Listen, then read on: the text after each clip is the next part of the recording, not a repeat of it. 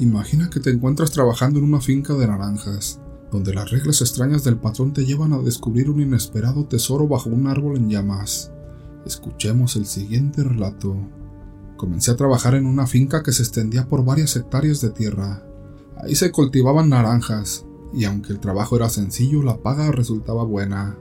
Sin embargo, el patrón tenía algunas instrucciones un tanto raras para el tipo de labor que desempeñábamos. Eran tres reglas que debíamos cumplir independientemente de nuestras funciones. La primera regla era, si el trabajo se alargaba y debíamos quedarnos en la noche, se nos pagaría el triple por el día. Sin embargo, al pasar por el camino que conducía a la salida, debíamos mantener la mirada agachada. Si alguien nos llamaba no debíamos voltear. Segunda regla. Podíamos tomar algunas naranjas o frutos para llevar a casa sin costo alguno, pero no debíamos tomar frutillas del árbol de ciruela que se encontraba en los límites de la finca. Y por último, la tercera regla. En la entrada de la finca había una mecedora colocada al lado de un almendro. Esa mecedora no debía moverse de ahí, ni siquiera debíamos intentar moverla o arreglarla. Debía permanecer inmutable. Eran reglas sencillas de seguir, aunque no dejaba de parecerme que eran un tanto extrañas. No obstante, no lo pensé demasiado y me sumergí en el trabajo. Los primeros días me tocó fumigar, una tarea sin mucha dificultad que me permitía terminar temprano y regresar a casa sin interactuar demasiado con los demás trabajadores. Una mañana, el patrón llegó y anunció que necesitaría tres trabajadores esa noche para recibir un cargamento de fertilizante. La paga sería triple, y rápidamente levanté la mano pensando que muchos lo harían. Para mi sorpresa, solo dos trabajadores se ofrecieron, yo y otro llamado Gustavo. El tercero fue seleccionado por el patrón, un hombre llamado Fernando. Nos indicó que esperaríamos en el tráiler en la parte trasera de la finca, por donde pasaría el chofer con el producto.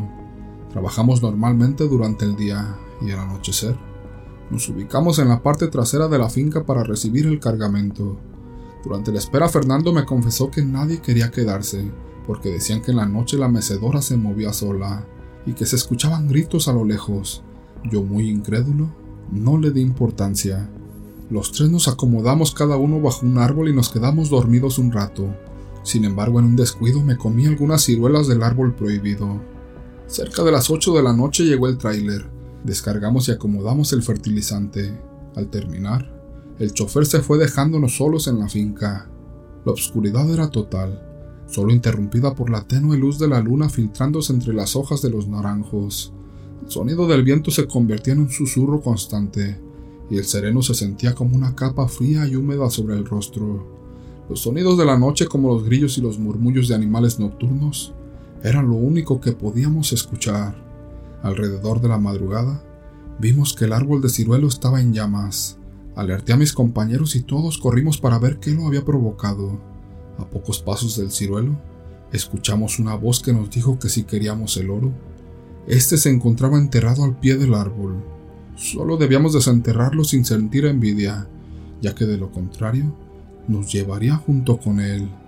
Al escuchar estas palabras, volteamos y vimos a alguien recargado en un naranjo. En ese momento el fuego que rodeaba el ciruelo se apagó. Cuando nos acercamos al ciruelo notamos que no tenía marcas ni quemaduras, ni siquiera estaba caliente.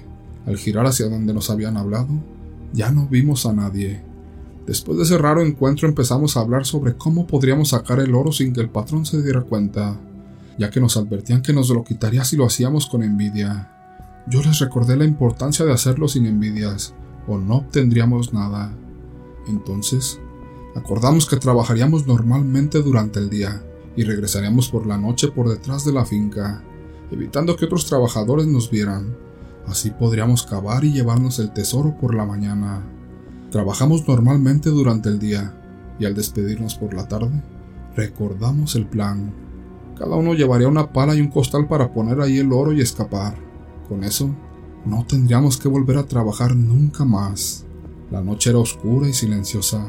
Cuando llegamos al lugar donde habíamos descargado el fertilizante, los tres nos dirigimos hacia el ciruelo, listos para empezar a cavar en busca del oro. Nos turnamos para hacer el agujero que tenía un diámetro de metro y medio. Mientras escarbaba me di cuenta de que el agujero ya tenía un poco más de un metro de profundidad. Empecé a preguntarme si no estaríamos cavando en un lugar equivocado. De repente, mi pala chocó con algo sólido. Solté un grito de satisfacción y limpié la tierra de alrededor. En el fondo del agujero, algo brillaba débilmente a la luz de la luna. Agachándome para ver mejor, me di cuenta de que había encontrado lo que parecía ser la esquina de un cajón cigarrero. Mi corazón latía con fuerzas mientras contemplaba la pieza, y antes de que los pensamientos egoístas tomaran el control, le hablé a mis compañeros. Gustavo y Fernando se acercaron y vieron lo mismo que yo. Mientras les pedí ayuda para sacar el cofre, Gustavo tomó la palabra. Sugirió que lo sacáramos al día siguiente después de trabajar, ya que no tardaba en amanecer. Además, Estábamos muy agotados y dijimos que podríamos poner unos costales de fertilizante por encima para tapar el agujero. Así que nos llevamos las palas por si acaso otro trabajador se volvía curioso al verla cerca, y después nos fuimos. Por la mañana llegué yo y poco después llegó Fernando, pero Gustavo no apareció. A lo largo del día intentamos buscarlo por si acaso se había retrasado, pero después de un rato entendimos que no iba a volver. Tratando de no ser vistos por otros compañeros de la finca, nos dirigimos hacia el ciruelo. Concluimos que Gustavo había regresado y nos convenció de irnos para quedarse con el oro para él solo. Al llegar al agujero, nuestras sospechas se hicieron realidad. El agujero estaba destapado y los costales estaban a un lado.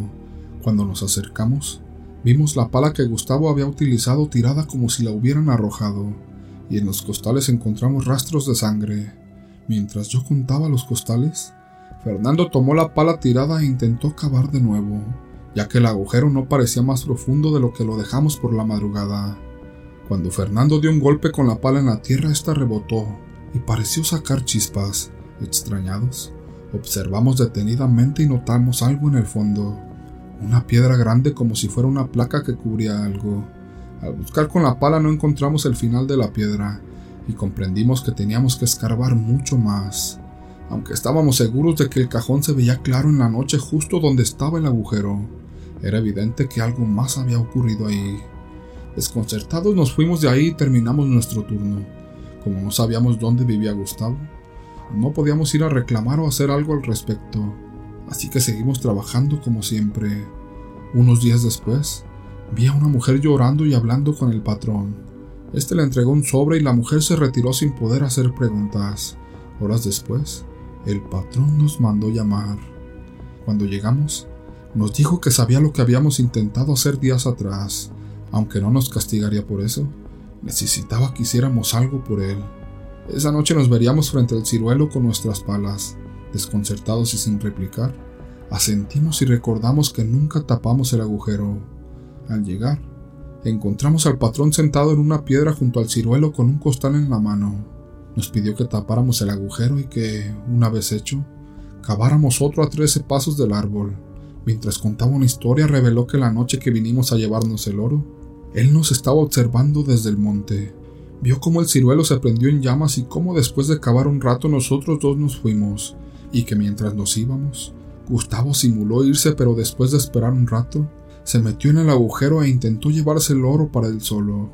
Explicó que Gustavo aventó la pala lejos pero no pudo sacar el cofre. Al meter la mano algo como una garra le tomó el brazo y no lo dejaba salir. Gustavo gritaba de espanto y el ser que le agarró el brazo se lo quitó del codo hacia abajo. Mientras subía hizo el reguero que vimos en los costales de fertilizante. Ya habíamos tapado el agujero y estábamos cavando el otro que nos pidió. Terminando el relato, el patrón tomó el costal que tenía en la mano y exclamó Miren, esto es lo que quedó del brazo de Gustavo. Sacó el brazo del costal y lo aventó hacia el nuevo agujero, instándonos a mirar hacia abajo. Al fondo, pudimos ver algo aunque no estaba claro. Sin embargo, al prestar atención notamos que era el cuerpo de nuestro patrón, reconocible por su bigote y el saco que siempre llevaba. Aunque no parecía llevar mucho tiempo enterrado, estaba ahí, nos preguntamos quién o qué lo había llevado ahí. Ya comenzaba a oscurecer, pero cuando levantamos la mirada hacia donde se suponía que estaba nuestro patrón, vimos una figura oscura y alargada con rasgos humanos y retorcidos, y unos ojos que brillaban en la oscuridad como brasas ardientes. Sentíamos una presencia malévola, como si estuviéramos frente a un ser sobrenatural. De repente, La figura abrió su boca revelando una sonrisa siniestra con dientes afilados como cuchillos. Sin dudarlo salimos corriendo dejando las palas atrás, con la mayor velocidad que pudimos alcanzar. Nos alejamos lo más que pudimos. Mientras salíamos de ahí, notamos que la mecedora se movía y detrás de nosotros se escuchaban alaridos muy fuertes. Al llegar a nuestras casas cada uno tomó lo que pudo en una maleta y después de convencer a nuestras familias, huimos del pueblo. Hoy en día, el lugar donde ocurrieron todos estos hechos se considera un pueblo fantasma. Nadie vive ahí y la finca cerró después de un tiempo, secándose por completo. Jamás se supo cómo el patrón terminó enterrado ahí, o si hizo algún trato para tener dinero y todo le salió mal. Suscríbete para no perder futuros escalofríos. Comparte tus historias y pensamientos en los comentarios. Y si te atreviste a llegar hasta el final, marca tu presencia con un like y comparte. Únete a nuestra familia de valientes oyentes del horror. Estamos emocionados de tenerte con nosotros. Hasta luego.